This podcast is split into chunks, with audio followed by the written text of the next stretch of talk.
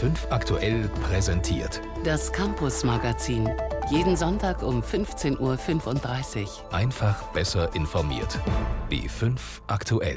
Letzten Endes ist die Noteninflation eine Entwertung der wirklich guten Leistung. Das ist der Tatbestand und das ist verheerend. Sagt Bernhard Kempen, der Präsident des Deutschen Hochschulverbands. Denn den Trend zu guten Noten gibt's nicht nur an den Schulen, sondern auch an den Unis. Außerdem stellen wir heute im Campus-Magazin Grundschüler in Buchlohe vor, die einen Computerführerschein machen. Und wir schauen auf die Orchideenfächer an den Hochschulen. Ihnen droht oft die Abschaffung. Am Mikrofon begrüßt sie Annette Meyer.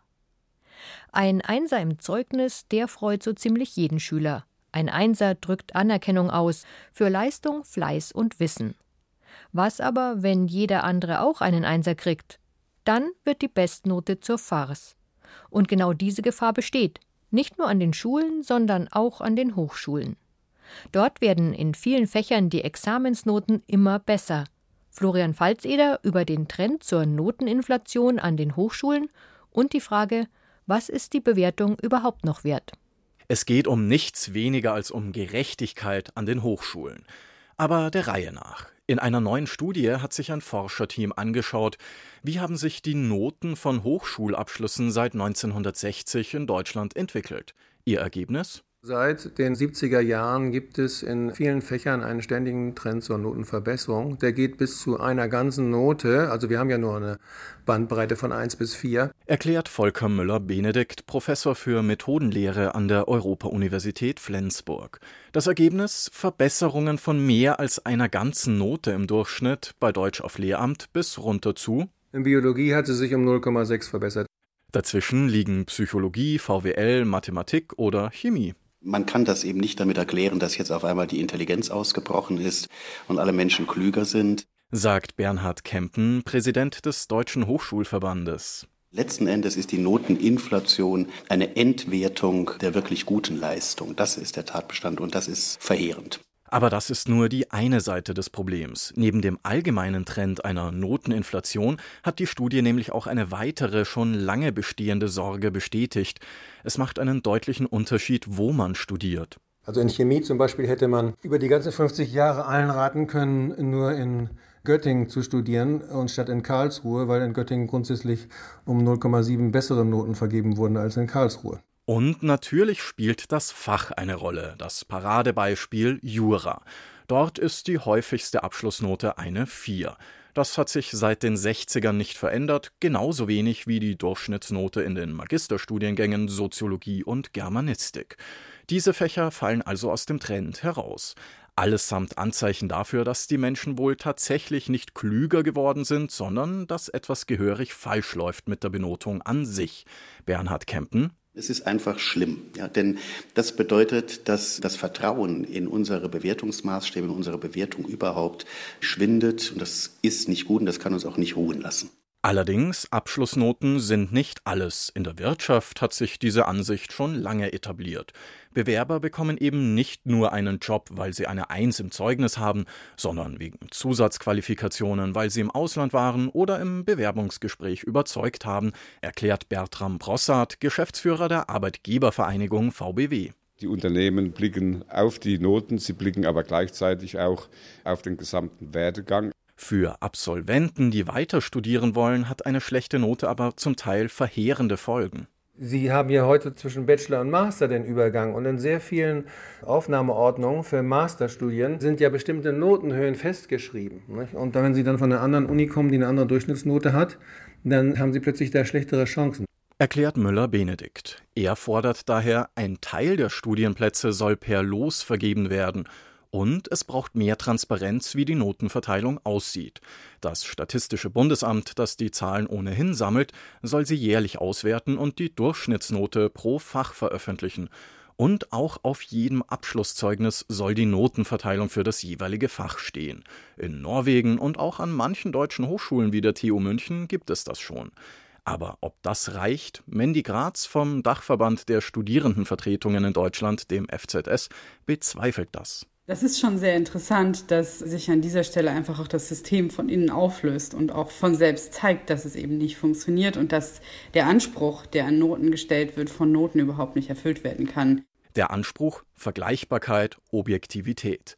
Der FZS bezweifelt generell den Sinn und Nutzen von Noten und sieht sich durch die Studienergebnisse bestätigt. Noten abschaffen, die Forderung geht sehr weit, aber zumindest sollten Noteninflation und die eklatanten Unterschiede je nach Fach und Hochschule stutzig machen. Was sagen Noten überhaupt noch aus? Und was ist die Bewertung dann noch wert? Immer bessere Noten an den Hochschulen. Ein Beitrag von Florian Falzeder. Ein bisschen um Schein und Sein geht es auch in unserem nächsten Beitrag. Während der Doktortitel nach einigen Betrugsaffären Kratzer bekommen hat, glänzt der Professor noch durch Autorität, Intellekt und Wissenschaftlichkeit. Kein Wunder, dass der Titel begehrt ist. Normalerweise bekommt man ihn nur nach einer Ochsentour durch die Universitäten. Doch es gibt auch einen einfacheren Weg, die Honorarprofessur. Honorarprofessoren sind nebenberufliche Hochschullehrer. Der Titel wird zum Beispiel Rechtsanwälten, Unternehmern oder Politikern verliehen. Honorarprofessoren sollen die hauptamtlichen Dozenten bei der Lehre unterstützen und Berufspraxis in die Hörsäle und Seminarräume bringen. Allerdings, es ist eine sehr männliche Welt, Schan Rubner berichtet. Die Honorarprofessoren gehören zur Elite der Hochschulen. Zum Beispiel an der Technischen Universität München, die in einer edlen Broschüre aus schwerem Papier die Namen auflistet. Unternehmer Randolph Rodenstock, Linde-Chef Wolfgang Reitzle oder Ex-Bertelsmann-Vorstand Marc Wössner. TU-Präsident Wolfgang Herrmann ist stolz auf seine Honorarprofessoren und für ihn sind sie wichtig. Die Honorarprofessoren ergänzen das klassische Fächerspektrum der Universität. Sie ergänzen es durch die praktische Erfahrung. Die Honorarprofessoren an der TU seien sehr fleißig. Und die tun auch was. Und wie? Marc äh, Wössner, der in seiner Fakultät vor einigen Jahren der von den Studenten bestbewertete Professor war. Ganz bemerkenswert. Anders als der Name sagt, bekommen die Ehrenamtlichen kein Honorar für ihre Arbeit, sondern nur den Titel. Vor ein paar Jahren haben bayerische Politiker Druck gemacht und dafür gesorgt, dass der Honorarprofessor dem echten Professor gleichgestellt ist. Sie dürfen seitdem ganz offiziell Professor ohne den Zusatz Honorar auf ihre Visitenkarte schreiben. Das weckt Begehrlichkeiten, warnt der Berliner Soziologe und Leiter des Instituts für Forschungsinformation und Qualitätssicherung, Stefan Hornbostel. Das macht diesen Titel durchaus attraktiv, insbesondere in Kreisen der Wirtschaft, weil man mit so einem Titel dann versucht, ein gewisses soziales und gesellschaftliches Standing zu symbolisieren. Hornbostel beobachtet mit Sorge, dass die zwei wesentlichen Voraussetzungen für den Titel Erfahrungen in der Wissenschaft und langjährige Lehre aufgeweicht werden. Vor allem die Lehre werde vernachlässigt. Das Letztere wurde leider in letzter Zeit in den meisten landesrechtlichen Regelungen sehr stark verwässert, was dazu führt, dass wenn man den Titel einmal bekommen hat, man sich unter bestimmten Bedingungen den Lehrverpflichtungen auch durchaus entziehen kann. Und das ist problematisch. Dass alle bisher genannten Honorarprofessoren Männer sind, ist übrigens kein Zufall. Unter den 1714 Honorarprofessoren, die es laut Statistischem Bundesamt im Jahr 2015 gab, waren gerade einmal 179 Frauen. 10 Prozent also. Das ist weitaus weniger als die Quote hauptamtlicher Professorinnen, die je nach Hochschule und Bundesland zwischen 20 und 40 Prozent liegt. Noch magerer ist der Anteil in Bayern, wo nur 5 Prozent der Ehrentitel an Frauen verliehen werden. Die TU-Professorin Isabel Welpe, die einen Lehrstuhl für Strategie und Organisation hat, findet es ärgerlich, dass die Frauen links liegen gelassen werden. Weil wahrscheinlich ein solcher Titel als ein Kompetenzsignal gewertet wird. Und das kann natürlich eine wichtige Rolle spielen bei der Frage der Auswahl und Beurteilung von Führungskräften. Ein klarer Vorteil also für die Herren. Über die Gründe lässt sich nur spekulieren. Werden Frauen seltener gefragt oder wollen sie nicht? Für Wolfgang Herrmann ist klar, die Wirtschaft, insbesondere die Industrieunternehmen, haben in der Vergangenheit äh, zu wenige Frauen in Führungspositionen gebracht. Immerhin will der TU-Präsident sich jetzt aufgrund der Anfrage des Bayerischen Rundfunks des Themas annehmen. Wir haben hier ein Defizit. Ich werde also meine Professoren anregen, gezielt nach Frauen zu suchen, die es nämlich gibt. Wenn man will, dann findet man auch. Gut möglich also, dass in Zukunft ein paar mehr Frauen sich mit dem begehrten Titel Honorarprofessor schmücken werden. Doch bisher sind bei den Honorarprofessoren die Männer unter sich. Germanistik, BWL und Jura, diese Massenfächer studieren viele. Aber es gibt auch ganz kleine Fächer, manche sogar nur an einem einzigen Hochschulstandort. Zum Beispiel Vietnamistik oder Friesistik, die Wissenschaft der friesischen Sprachen. Wenn Unis sparen müssen, kommen die kleinen Fächer leicht unter die Räder. Diese Woche haben sich ihre Vertreter in Berlin getroffen, um zu überlegen, wie man die Orchideenfächer besser vernetzen und fördern kann. Gerhard Brack über den Wert der kleinen Fächer. Albrecht Berger ist Professor für Byzantinistik. Das ist die Wissenschaft von Byzanz, dem oströmischen Reich, das vor 564 Jahren von den Osmanen überrannt wurde. Fragt man Albrecht Berger, warum man sich heute noch mit Byzanz beschäftigen sollte, so hat er die Antwort schnell parat. Für das kulturelle Gedächtnis, damit man versteht, warum die Welt, wie sie heute ist, so geworden ist und vielleicht auch damit man lernen kann, was man in der Zukunft besser machen kann und verschiedene Verhaltensweisen im Jugoslawienkrieg, in den Konflikten in Makedonien, Bulgarien, Albanien kann man wirklich nur verstehen, wenn man die letzten 2000 Jahre im Blick hat. Dass das kulturelle Wissen um Byzanz nicht unmittelbar zu einem Beruf führt, liegt auf der Hand. Trotzdem, es lohnt sich, sich mit Byzantinistik, Papyrologie oder Afrikanistik zu beschäftigen. Diese Fächer sind in einem gewissen Umfang ein Luxus, das möchte ich nicht bestreiten, aber sie sind ein sinnvoller Luxus und nebenher, sie kosten auch nicht übertrieben viel, wenn man bedenkt, was in andere große Fächer gestopft wird. 119 kleine Fächer werden in Deutschland gelehrt, 59 davon an der Ludwig-Maximilians-Universität in München, mehr als an jeder anderen deutschen Hochschule. Nur ein bis zwei Studenten schreiben sich jedes Jahr neu im Fach Byzantinistik an der Münchner Uni ein. Das ist natürlich verheerend für die Universität, die eine gewisse Auslastung fordert. Andererseits wäre es auch Unsinn, wenn man jedes Jahr 20 Byzantinisten ausbildet. Wo soll man denn mit denen hinterher hin? Die Aussichten sind grauenvoll und deswegen gehört es zum guten Ton, dass man Studenten in der ersten Studienberatung darauf hinweist, dass sie sich eines Tages vielleicht was anderes suchen müssen. Arabistik oder Islamwissenschaft sind dagegen neuerdings recht gefragt. Allein für letztere gibt es deutschlandweit immerhin 21 Hochschulstandorte. Das Fach Christlicher Orient hat dagegen deutschlandweit nur noch eine einzige Professorenstelle in Halle, nachdem es an drei anderen Standorten gestrichen wurde. Kartografiert werden die kleinen Fächer an der Uni Mainz.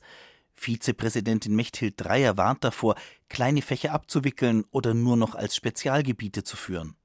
Das widerspräche auch der Aufgabe von Universitäten als Wissensspeicher und Hort moderner Forschung. Wir haben immer wieder Situationen, wo wir glauben, dass bestimmte Themen vielleicht jetzt mehr unwichtig geworden sind. Dann sagt man, wir investieren in diesen Bereich nicht mehr und dann kommt 10 oder 20 Jahre später auf einmal durchaus eine Situation innerhalb der Gesellschaft, wo ein Thema unwahrscheinlich virulent wird und dann hat man keine aktuelle Forschung mehr dazu. Den persönlichen Horizont weitet die Beschäftigung mit den kleinen Fächern auf jeden Fall. Elena Skribnik unterrichtet an der Münchner Uni Finno-Ugristik und Uralistik, also die Wissenschaft des Finnischen, Estnischen, Ungarischen und 20 weitere Minderheitensprachen, besonders solche in Sibirien. Weiter im Osten kann man auch in äh, der Verbalform markieren, aus welchen Quellen man diese Information bekommen hat. Es heißt Evidentialis und da muss man genau mit der Wahl eines Suffixen festlegen, ob man selber beobachtet hat, was man jetzt berichtet, oder hat man aus unterschiedlichen indirekten Quellen gehört. Die Grammatik einer solchen Fremdsprache erschwert Fake News also zumindest. Egal wie schwierig die Berufsaussichten für angehende Spezialisten einer solchen Sprache auch sein mögen, wer für sein Fach brennt, der wird mit so einem Studium glücklich sein und muss auch danach irgendwie seinen Weg finden. Der Wert der kleinen Fächer, ein Beitrag von Gerhard Brack. George Soros ist ein amerikanischer Investor und Multimilliardär ungarischer Herkunft. Das Forbes Magazine hat sein Vermögen im letzten Jahr auf knapp 25 Milliarden Dollar geschätzt. Mit seinem Geld unterstützt Soros auch Bürgerrechtsorganisationen und politische Aktivisten. In Budapest betreibt er eine US-Elite-Universität. Die ist jetzt ins Fadenkreuz der Regierung Orban geraten. Stefan Oschwart berichtet. Die Kriegserklärung kam schon vor einigen Wochen. Man werde alle Soros finanzierten Einrichtungen aus Ungarn fegen, so der Vize der Regierungspartei Fidesz. Der ungarischstämmige Multimilliardär Soros ist zur Zielscheibe geworden. Die Begründung lieferte Regierungschef Viktor Orban schon vor einem Jahr. Die Kraft der Opposition in Ungarn ist kleiner als der politische Einfluss von Organisationen, die von George Soros finanziert sind. Es ist eine Hintergrundmacht. Niemand hat sie gewählt. Trotz Trotzdem trachten sie nach politischem Einfluss. Das Geld kommt meist von Soros Hintergrundmacht. Der erste Angriff erfolgt jedoch auf die renommierte Central European University, vor 25 Jahren von George Soros gegründet. Die Waffen, eine geplante Novelle des Hochschulgesetzes nebst Prüfung ausländischer Bildungseinrichtungen. Bildungsstaatssekretär Laszlo Polkovic beteuerte, die Prüfung richtet sich nicht gegen die Central European University oder Herrn Soros. Wir haben 28 Institutionen untersucht und hier muss jeder ungarische Gesetze beachten. Keiner steht über dem Gesetz. Die Bedingungen, die wir jetzt einführen wollen, müssen bis zum nächsten Jahr erfüllt sein, sonst gibt es keine weitere Lehrerlaubnis. Die Bedingungen, eine Bildungseinrichtung aus dem Nicht-EU-Ausland muss auch einen Campus dort haben, im Fall Central European University in den USA. Hat sie aber nicht, deshalb glaubt der Rektor der Elite-Universität Michael Ignatieff auch, I want to make it clear ich will es hier vor der Presse klar sagen. Der Gesetzentwurf zielt direkt auf uns und diskriminiert uns. Er ist ein inakzeptabler Angriff auf die akademische Freiheit. And is an entirely unacceptable assault Ignatieff forderte, die Regierung müsse den Entwurf zurückziehen. Tiefe Besorgnis äußerte auch der US-Gesandte in der ungarischen Hauptstadt Kostelancic. Der US-Diplomat erklärte, die Regierung in Washington werde sich jedem Versuch widersetzen, den Betrieb oder die Unabhängigkeit der Universität zu untergraben. Auch die Opposition in Ungarn verurteilte die geplanten Maßnahmen. Gyula Molnar, Parteichef der Sozialisten, sagte, es wird intensiv ein Feindbild aufgebaut. Damit wollen sie die Probleme übertünchen, die es in Ungarn heute gibt. Gesundheit, Bildung, Armut. Und bei diesem Erzeugen von Feindbildern greifen sie auch nach dem, was man für unantastbar gehalten hat. Sie sagen, das Problem ist, dass die CEU eine ausländische Universität ist. Das ist nicht das Problem. Es ist vielmehr eine ernstzunehmende Wissensbasis. Dass nun auch Bildungseinrichtungen in Ungarn Opfer politischer Angriffe würden, sei skandalös, so die ökoliberale Partei LMP in einer Stellungnahme. Seit Gründung der Elite-Universität vor 25 Jahren haben etwa 14.000 Studenten die Eliteeinrichtung absolviert, darunter viele Politiker und Wirtschaftsführer Südost- und Osteuropas. Ungarns Regierungschef Orban war früher selbst Soros-Stipendiat, hat sich dann aber gegen seinen Gönner gewendet. Die ungarische Regierung unter Ministerpräsident Orban greift die Central European University in Budapest an und damit die Wissenschaftsfreiheit. Computer, Internet, Tablet, aus unserem Alltag sind die neuen Medien nicht mehr wegzudenken. Seit dieser Woche gibt es deshalb den Modellversuch Digitale Schule 2020. An acht Schulen in Bayern soll in den kommenden Jahren der sinnvolle Einsatz digitaler Medien im Unterricht erprobt werden. Wissenschaftlich begleitet sollen neue Konzepte entwickelt werden. Mit dabei ist die Comenius Grundschule in Buchloe. Die Schüler und Lehrer im Allgäu haben schon Erfahrung. Rupert Waldmüller berichtet. Zerlege das Wort in Silbenbögen. Klicke dazu immer auf den ersten Buchstaben und den letzten Buchstaben eines Silbenbogens. Gregor sitzt vor dem Bildschirm im Computerraum direkt neben dem Klassenzimmer der 3D an der Buchloher Comenius Grundschule.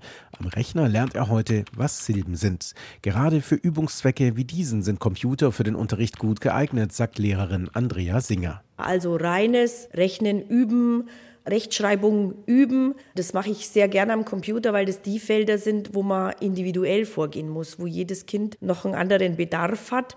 Und das kann ich hier sehr gut steuern. Also kann jeder in seinem Tempo und in seinem Bedarf die reine Übung machen. Und die Kinder bekommen beim Üben am Computer viel schneller Rückmeldung als sonst im Unterricht. Wenn ein Kind sich verrechnet hat oder das Wort falsch geschrieben, kriegt es sofort Nachricht. Ich habe ja 25 Schüler, wenn ich die üben lasse, dann sammle ich danach die Hefte ein und am nächsten Tag sieht das Kind, ach, diese Aufgabe habe ich falsch gerechnet. Das ist eigentlich schon sehr spät. Schon seit 2012 ist die Buchloher Comenius Grundschule Referenzschule für Medienbildung. Die Kinder lernen schon in der ersten Klasse den Umgang mit dem Computer. Es gibt einen voll ausgestatteten Computerraum, genügend Laptops für alle Kinder in einer Klasse und in fast jedem Raum eine digitale Tafel. Auf den großen LCD-Anzeigen kann man nicht nur schreiben, es lassen sich auch Bilder laden oder Videos abspielen, ganz ohne DVD-Player oder Tageslichtprojektor. Lehrerin Andrea Singer spart durch die digitale Tafel Zeit und Arbeit. Vorher musste ich alles ausschneiden, laminieren, dahinhängen. Oder ich kann zum Beispiel den Stand speichern, wenn wir nicht fertig geworden sind. Dann speichere ich unter dem heutigen Datum den Hefteintrag und kann den genauso wieder aufmachen und weiterarbeiten, was alles an der grünen Tafel nicht geht. An der Comenius-Schule machen alle Grundschüler einen Computerführerschein. In der ersten Klasse lernen sie die grundlegende Bedienung des Rechners, später das Schreiben und das Recherchieren im Internet und in der vierten Klasse erstellen sie schon ganze PowerPoint-Präsentationen für ihre Referate. Die Kinder müssen möglichst früh lernen, mit den neuen Medien zurechtzukommen. Davon ist Schulleiter Georg Heinecker überzeugt. Sie müssen lebensfähig sein. Die digitalen Medien sind heute nicht mehr wegzudenken. Und wir haben die Aufgabe als Schule, das steht auch so im Lehrplan drin, den Umgang mit neuen Medien zu lehren. Im Rahmen des Modellversuchs Digitale Schule 2020 testen die Buchloher Lehrer und Schüler nun den sinnvollen Einsatz neuer Medien im Unterricht, zum Beispiel auch in einer Tablet-Klasse oder bei Kindern mit Lernschwierigkeiten. Dabei sollen die digitalen Medien den bisherigen Unterricht nur unterstützen und keinesfalls ersetzen. Es gibt auch Stimmen, die besorgt sind, dass wir von 8 Uhr bis um 13 Uhr Kinder vor das Tablet setzen. Also mitnichten. Wir werden in Mathematik eine kurze Kopfrechenphase mit fünf Minuten, in Deutsch arbeiten mit, mit Lernwörtern, solche Dinge. Aber die meiste Zeit des Tages wird die Person im Vordergrund stehen und das Tablet in der Tasche verschwinden.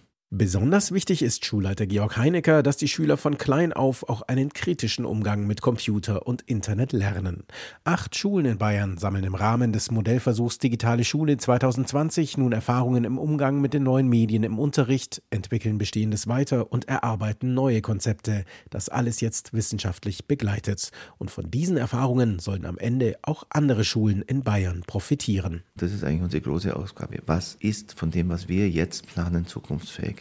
Weil wir müssen das in vier Jahren an alle anderen Schulen weitergeben können. Wo sind die zukunftsfähigen Modelle für informatisches Lernen? Vorreiter für digitales Lernen, die Comenius Grundschule in Buchlohe. Das war's für heute vom Campus Magazin. Im Studio war Annette Meyer.